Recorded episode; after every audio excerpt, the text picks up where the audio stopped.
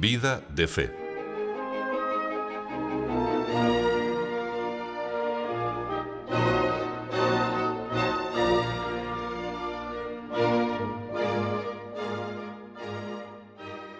Se oye a veces decir que actualmente son menos frecuentes los milagros. ¿No será que son menos las almas que viven vida de fe? Dios no puede faltar a su promesa. Pídeme y haré de las gentes tu heredad. Te daré en posesión los confines de la tierra. Nuestro Dios es la verdad, el fundamento de todo lo que existe. Nada se cumple sin su querer omnipotente. Como era en un principio, y ahora y siempre, y por los siglos de los siglos.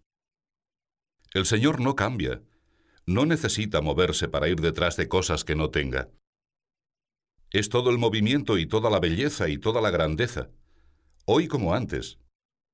Pasarán los cielos como humo, se envejecerá como un vestido la tierra, pero mi salvación durará por la eternidad y mi justicia durará por siempre. Dios ha establecido en Jesucristo una nueva y eterna alianza con los hombres. Ha puesto su omnipotencia al servicio de nuestra salvación. Cuando las criaturas desconfían, cuando tiemblan por falta de fe, Oímos de nuevo a Isaías que anuncia en nombre del Señor. ¿Acaso se ha cortado mi brazo para salvar, o no me queda ya fuerza para librar? Con solo mi amenaza, seco el mar y torno en desierto los ríos, hasta perecer sus peces por falta de agua y morir de sed sus vivientes. Yo revisto los cielos de un velo de sombra, y los cubro como de saco. La fe es virtud sobrenatural que dispone nuestra inteligencia a asentir a las verdades reveladas, a responder que sí a Cristo, que nos ha dado a conocer plenamente el designio salvador de la Trinidad Beatísima. Dios, que en otro tiempo habló a nuestros padres en diferentes ocasiones y de muchas maneras por los profetas, nos ha hablado últimamente en estos días por medio de su Hijo, a quien constituyó heredero de todo, por quien crió también los siglos, el cual, siendo como el resplandor de su gloria, vivo retrato de su substancia, y sustentándolo todo con su poderosa palabra, después de habernos purificado de nuestros pecados, está sentado a la diestra de la majestad en lo más alto de los cielos. Yo querría que fuese Jesús quien nos hablara de fe, quien nos diera lecciones de fe. Por eso abriremos el Nuevo Testamento y viviremos con él algunos pasajes de su vida porque no desdeñó enseñar a sus discípulos, poco a poco, para que se entregaran con confianza en el cumplimiento de la voluntad del Padre.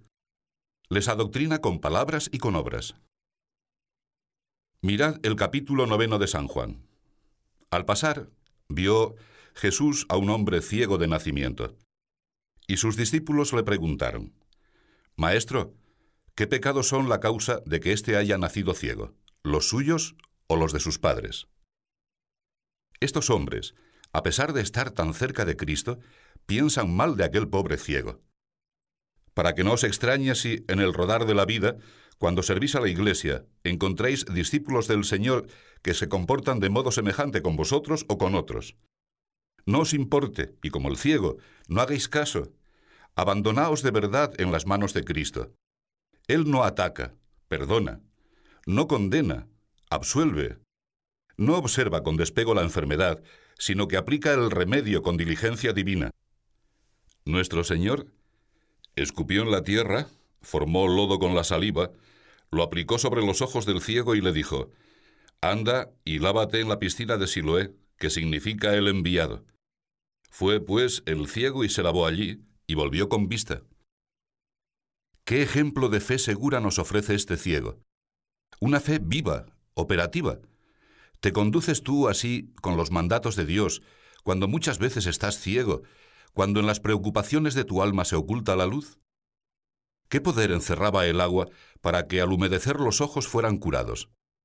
Hubiera sido más apropiado un misterioso colirio, una preciosa medicina preparada en el laboratorio de un sabio alquimista. Pero aquel hombre cree, pone por obra el mandato de Dios y vuelve con los ojos llenos de claridad. Pareció útil, escribió San Agustín comentando este pasaje, que el evangelista explicara el significado del nombre de la piscina, anotando que quiere decir enviado. Ahora entendéis quién es este enviado. Si el Señor no hubiese sido enviado a nosotros, ninguno de nosotros habría sido librado del pecado. Hemos de creer con fe firme en quien nos salva, en este médico divino que ha sido enviado precisamente para sanarnos. Creer con tanta más fuerza cuanta mayor o más desesperada sea la enfermedad que padezcamos. Hemos de adquirir la medida divina de las cosas, no perdiendo nunca el punto de mira sobrenatural, y contando con que Jesús se vale también de nuestras miserias para que resplandezca su gloria. Por eso, cuando sintáis serpentear en vuestra conciencia el amor propio, el cansancio, el desánimo, el peso de las pasiones, reaccionad prontamente y escuchad al Maestro, sin asustaros además ante la triste realidad de lo que cada uno somos. Porque mientras vivamos, nos acompañarán siempre las debilidades personales. ¿Es este el camino del cristiano? Resulta necesario invocar sin descanso, con una fe recia y humilde. Señor, no te fíes de mí, yo sí que me fío de ti. Y al barruntar en nuestra alma el amor, la compasión, la ternura con que Cristo Jesús nos mira, porque Él no nos abandona, comprenderemos en toda su hondura las palabras del apóstol. Virtus in infirmitate perficitur. Con fe en el Señor, a pesar de nuestras miserias, mejor con nuestras miserias, seremos fieles a nuestro Padre Dios. Brillará el poder divino sosteniéndonos en medio de nuestra flaqueza. Esta vez es San Marcos quien nos cuenta la curación de otro ciego. Al salir de Jericó con sus discípulos, seguido de muchísima gente, Bartimeo el ciego, hijo de Timeo, estaba sentado junto al camino para pedir limosna. Oyendo aquel gran rumor de la gente, el ciego preguntó, ¿Qué pasa? Le contestaron, Jesús de Nazaret. Y entonces se le encendió tanto el alma en la fe de Cristo que gritó, Jesús, hijo de David, ten compasión de mí. No te entran ganas de gritar a ti, que estás tan bien parado a la vera del camino, de ese camino de la vida que es tan corta. A ti, que te faltan luces, a ti que necesitas más gracias para decidirte a buscar la santidad. ¿No sientes la urgencia de clamar, Jesús, Hijo de David, ten compasión de mí? Qué hermosa jaculatoria para que la repitas con frecuencia. Os aconsejo que meditéis despacio los momentos que preceden al prodigio, con el fin de que conservéis bien grabada en vuestra mente una idea muy clara. Qué distintos son, del corazón misericordioso de Jesús nuestros pobres corazones. Os servirá siempre, y de modo especial a la hora de la prueba, de la tentación, y también a la hora de la respuesta generosa en los pequeños quehaceres y en las ocasiones heroicas. Había allí muchos que reñían a Bartimeo con el intento de que callaran, como a ti cuando has sospechado que Jesús pasaba a tu vera.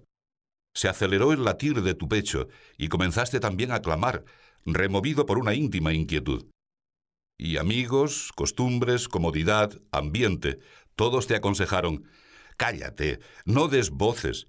¿Por qué has de llamar a Jesús? No le molestes. Pero el pobre Bartimeo no les escuchaba y aún continuaba con más fuerza, Hijo de David, ten compasión de mí. El Señor, que le oyó desde el principio, le dejó perseverar en su oración, lo mismo que a ti, Jesús percibe la primera invocación de nuestra alma, pero espera. Quiere que nos convenzamos de que le necesitamos. Quiere que le roguemos, que seamos tozudos como aquel ciego que estaba junto al camino que salía de Jericó. Imitémosle. Aunque Dios no nos conceda enseguida lo que le pedimos, aunque muchos intenten alejarnos de la oración, no cesemos de implorarle. Parándose entonces Jesús le mandó llamar y algunos de los mejores que le rodean se dirigen al ciego. Ea, buen ánimo, que te llama. Es la vocación cristiana, pero no es una sola la llamada de Dios. Considerad además que el Señor nos busca en cada instante. Levántate, nos indica, sal de tu poltronería, de tu comodidad, de tus pequeños egoísmos, de tus problemitas sin importancia. Despégate de la tierra, que estás ahí plano, chato, informe, adquiere altura, peso y volumen y visión sobrenatural. Aquel hombre, arrojando su capa al instante, se puso en pie y vino a él. Tirando su capa. No sé si tú habrás estado en la guerra. Hace ya muchos años yo pude pisar alguna vez el campo de batalla, después de algunas horas de haber acabado la pelea. Y allí había, abandonados por el suelo, mantas, cantimploras y macutos llenos de recuerdos de familia, cartas, fotografías de personas amadas. Y no eran de los derrotados, eran de los victoriosos. Aquello, todo aquello les sobraba para correr más a prisa y saltar el parapeto enemigo, como a Bartimeo para correr detrás de Cristo. No olvides que para llegar hasta Cristo se precisa el sacrificio. Tirar todo lo que estorbe, manta, macuto, cantimplora. Tú has de proceder igualmente en esta contienda para la gloria de Dios, en esta lucha de amor y de paz con la que tratamos de extender el reinado de Cristo. Por servir a la Iglesia, al romano pontífice y a las almas, debes estar dispuesto a renunciar a todo lo que sobre, a quedarte sin esa manta, que es abrigo en las noches crudas, sin esos recuerdos amados de la familia, sin el refrigerio del agua. Lección de fe, lección de amor, porque hay que amar a Cristo así.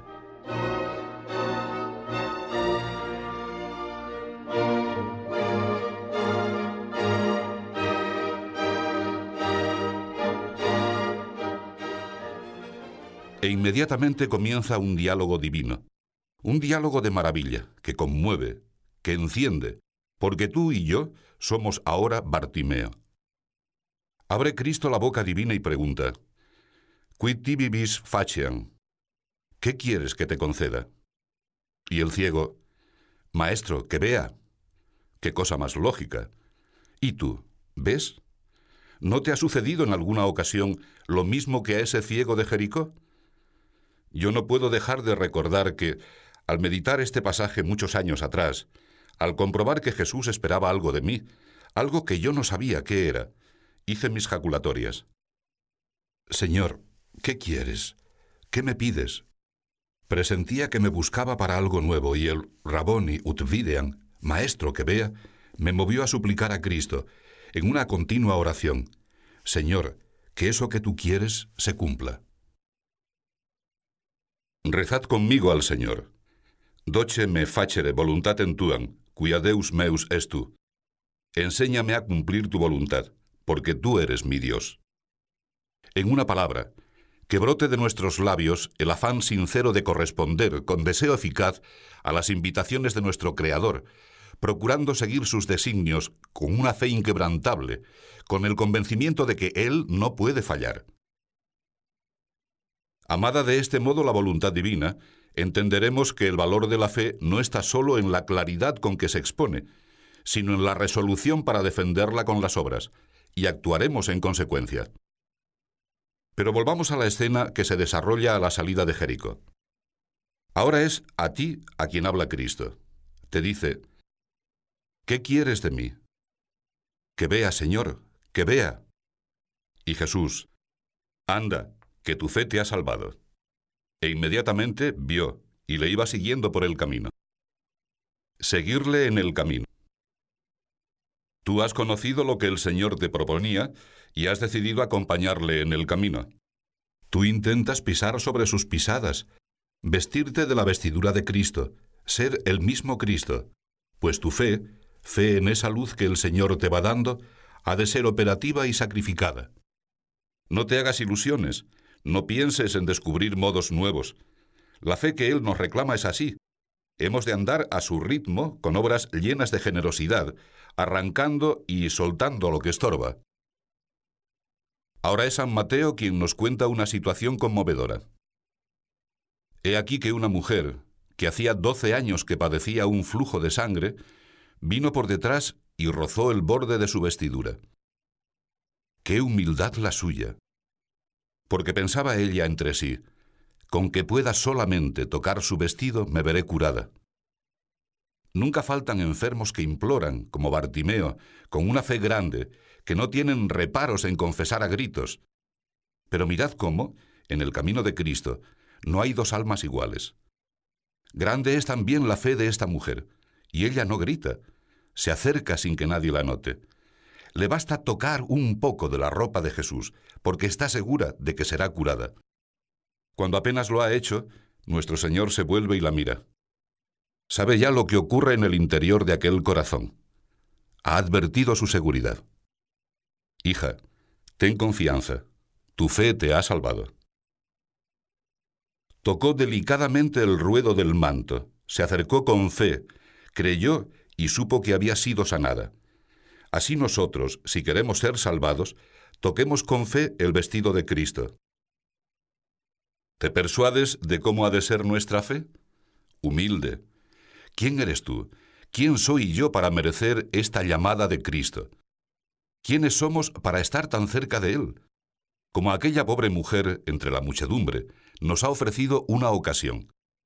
Y no para tocar un poquito de su vestido, o un momento el extremo de su manto, la orla. Lo tenemos a Él. Se nos entrega totalmente, con su cuerpo, con su sangre, con su alma y con su divinidad. Lo comemos cada día. Hablamos íntimamente con Él, como se habla con el Padre, como se habla con el amor. Y esto es verdad, no son imaginaciones. Procuremos que aumente nuestra humildad, porque solo una fe humilde permite que miremos con visión sobrenatural. Y no existe otra alternativa. Solo son posibles dos modos de vivir en la tierra.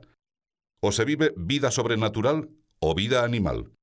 Y tú y yo no podemos vivir más que la vida de Dios, la vida sobrenatural. ¿De qué le sirve al hombre ganar todo el mundo si pierde el alma? ¿Qué aprovecha al hombre todo lo que puebla la tierra, todas las ambiciones de la inteligencia y de la voluntad? ¿Qué vale esto si todo se acaba, si todo se hunde, si son bambalinas de teatro todas las riquezas de este mundo terreno?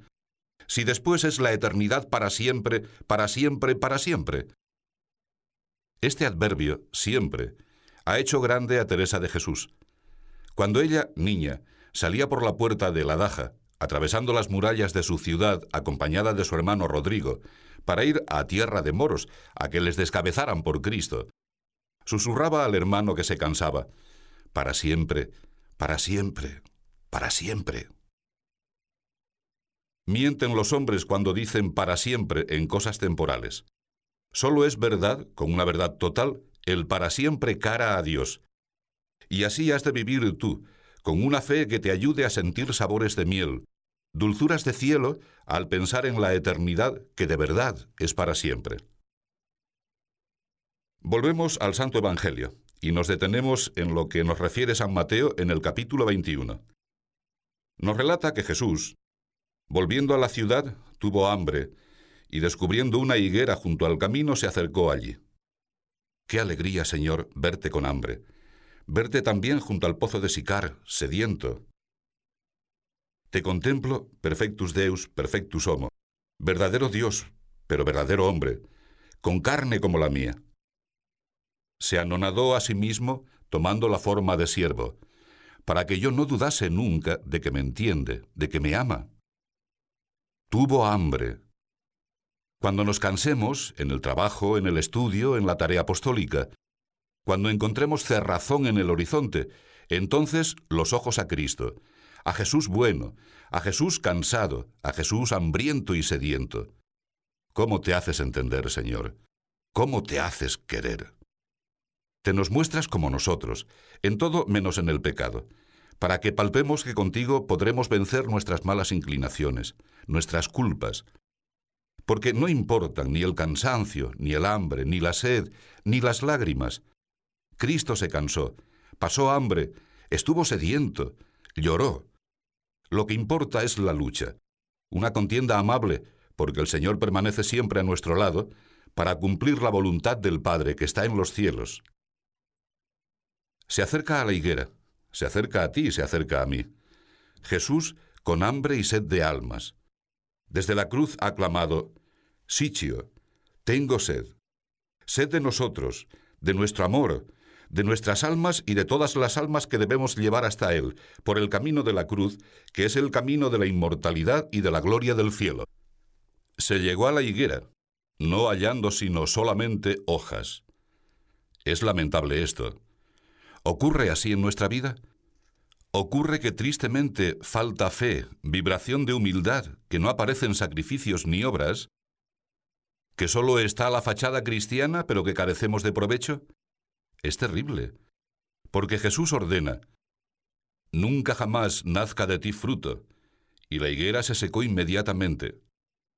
Nos da pena este pasaje de la Escritura Santa, a la vez que nos anima también a encender la fe, a vivir conforme a la fe para que Cristo reciba siempre ganancia de nosotros.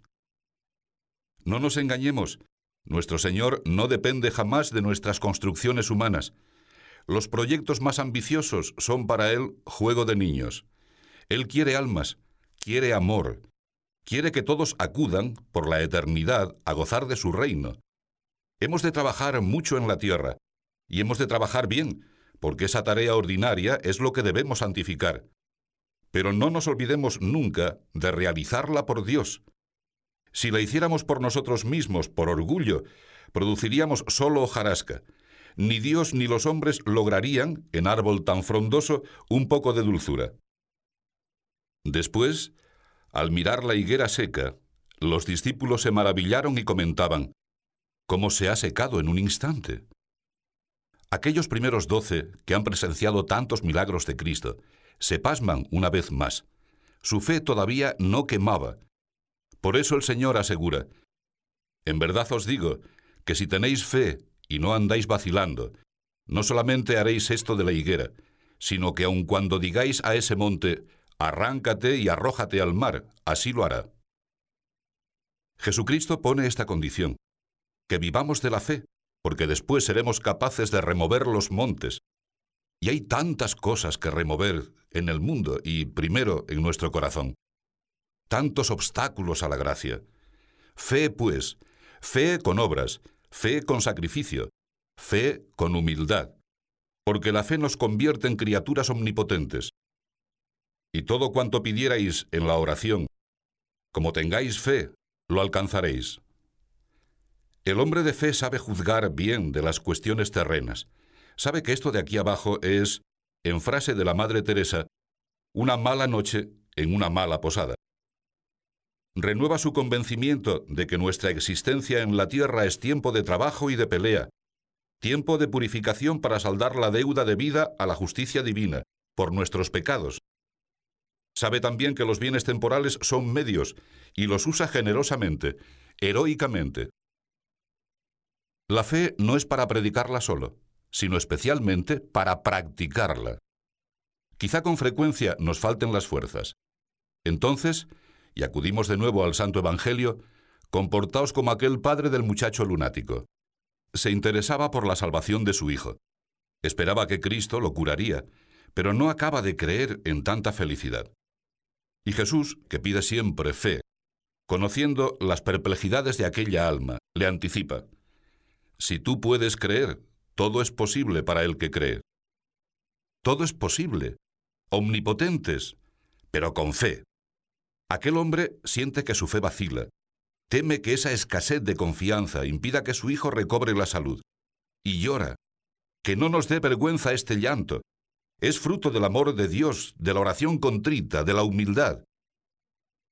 Y el padre del muchacho, bañado en lágrimas, exclamó, Oh Señor, yo creo, ayuda tú mi incredulidad. Se lo decimos con las mismas palabras nosotros ahora, al acabar este rato de meditación. Señor, yo creo. Me he educado en tu fe. He decidido seguirte de cerca. Repetidamente, a lo largo de mi vida, he implorado tu misericordia. Y repetidamente también, He visto como imposible que tú pudieras hacer tantas maravillas en el corazón de tus hijos. Señor, creo, pero ayúdame para creer más y mejor. Y dirigimos también esta plegaria a Santa María, Madre de Dios y Madre nuestra, Maestra de fe. Bienaventurada tú que has creído, porque se cumplirán las cosas que se te han anunciado de parte del Señor.